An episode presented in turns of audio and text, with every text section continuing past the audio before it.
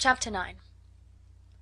Elizabeth passed the chief of the night in her sister's room, and in the morning had the pleasure of being able to send a tolerable answer to the inquiries which she very early received from Mr. Bingley by a housemaid, and some time afterwards from the two elegant ladies who waited on his sisters.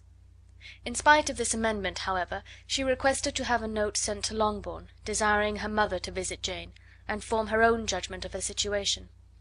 The note was immediately dispatched, and its contents as quickly complied with. Mrs. Bennet, accompanied by her two youngest girls, reached Netherfield soon after the family breakfast.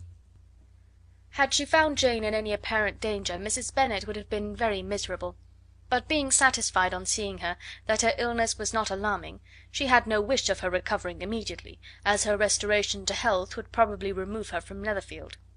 She would not listen, therefore, to her daughter's proposal of being carried home, neither did the apothecary, who arrived about the same time, think it at all advisable. After sitting a little while with Jane, on Miss Bingley's appearance and invitation, the mother and three daughters all attended her into the breakfast parlour. Bingley met them with hopes that Mrs. Bennet had not found Miss Bennet worse than she expected. "Indeed I have, sir," was her answer. "She is a great deal too ill to be moved. Mr. Jones says we must not think of moving her. We must trespass a little longer on your kindness." "Removed!" cried Bingley. "It must not be thought of. My sister, I am sure, will not hear of her removal." "You may depend upon it, madam," said Miss Bingley with cold civility, "that Miss Bennet will receive every possible attention while she remains with us." Mrs. Bennet was profuse in her acknowledgments. "I am sure," she added, "if it was not for such good friends I do not know what would become of her; for she is very ill indeed, and suffers a vast deal, though with the greatest patience in the world, which is always the way with her, for she has, without exception, the sweetest temper I have ever met with. I often tell my other girls that they are nothing to her. You have a sweet room here, Mr. Bingley, and a charming prospect over the gravel walk. I do not know a place in the country that is equal to Netherfield. You will not think of quitting it in a hurry, I hope, though you have but a short lease." "Whatever I do is done in a hurry," replied he, "and therefore, if I should resolve to quit Netherfield, I should probably be off in five minutes. At present, however, I consider myself as quite fixed here." "That is exactly what I should have supposed of you," said Elizabeth. You begin to comprehend me, do you?" cried he, turning towards her. "Oh, yes, I understand you perfectly." "I wish I might take this for a compliment, but to be so easily seen through I am afraid is pitiful." "That is as it happens. It does not follow that a deep, intricate character is more or less estimable than such a one as yours." "Lizzy!" cried her mother, "remember where you are, and do not run on in the wild manner that you are suffered to do at home. "I did not know before," continued Bingley immediately, "that you were a studier of character. It must be an amusing study." "Yes, but the intricate characters are the most amusing. They have at least that advantage." "The country," said Darcy, "can in general supply but a few subjects for such a study. In a country neighbourhood you move in a very confined and unvarying society." "But people themselves alter so much that there is something new to be observed in them for ever." "Yes, indeed!" cried Mrs. Bennet, offended by his manner of mentioning a country neighbourhood. "I assure you there is quite as much of that going on in the country as in town." Everybody was surprised, and Darcy, after looking at her for a moment, turned silently away. Mrs. Bennet, who fancied she had gained a complete victory over him, continued her triumph. "I cannot see that London has any great advantage over the country, for my part, except the shops and public places. The country is a vast deal pleasanter, is it not, Mr. Bingley?" "When I am in the country," he replied, "I never wish to leave it; and when I am in town it is pretty much the same. They have each their advantages, and I can be equally happy in either." "Ay, that is because you have the right disposition; but that gentleman," looking at Darcy, "seemed to think the country was nothing at all." "Indeed, mamma, you are mistaken," said Elizabeth, blushing for her mother. "You quite mistook Mr. Darcy. He only meant that there was not such a variety of people to be met with in the country as in the town, which you must acknowledge to be true." "Certainly, my dear, nobody said there were; but as to not meeting with many people in this neighbourhood, I believe there are few neighbourhoods larger. I know we dine with four and twenty families." Nothing but concern for Elizabeth could enable Bingley to keep his countenance. His sister was less delicate, and directed her eyes towards Mr. Darcy with a very expressive smile. Elizabeth, for the sake of saying something that might turn her mother's thoughts, now asked her if Charlotte Lucas had been at Longbourn since her coming away. "Yes, she called yesterday with her father. What an agreeable man Sir William is, Mr. Bingley, is not he?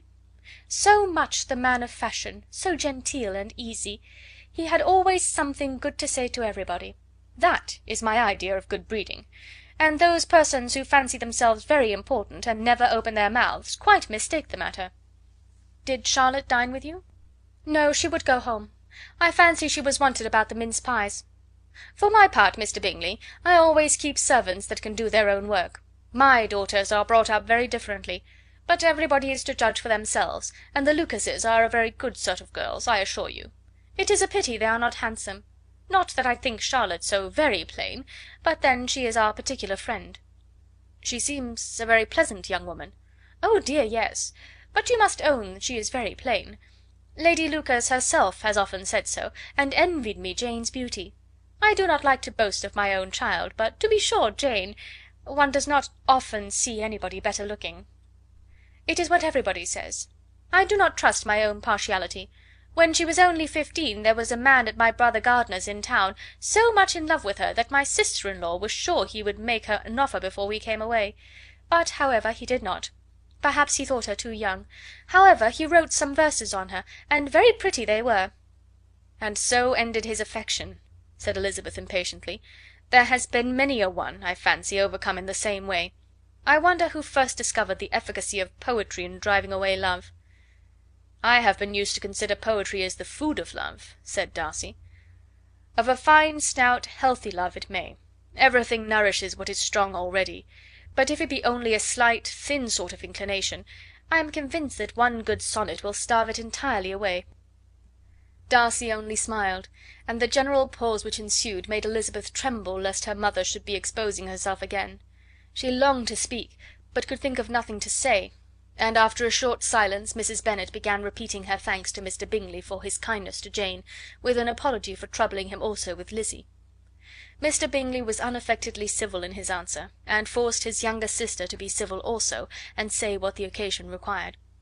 She performed her part indeed without much graciousness, but Mrs. Bennet was satisfied, and soon afterwards ordered her carriage. Upon this signal the youngest of her daughters put herself forward.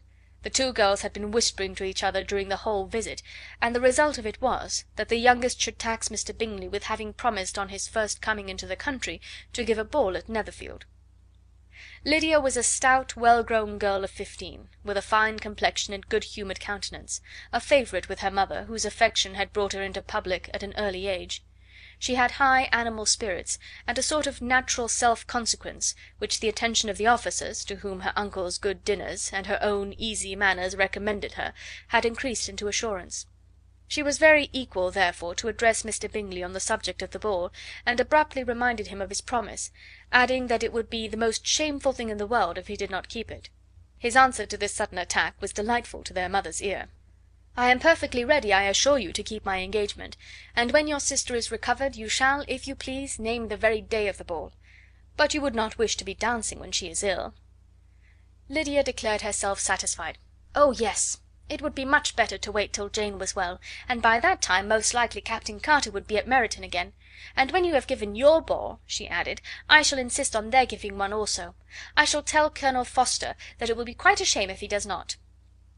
Mrs. Bennet and her daughters then departed, and Elizabeth returned instantly to Jane, leaving her own and her relations' behaviour to the remarks of the two ladies and Mr. Darcy the latter of whom, however, could not be prevailed on to join in their censure of her, in spite of all Miss Bingley's witticisms on fine eyes. Chapter 9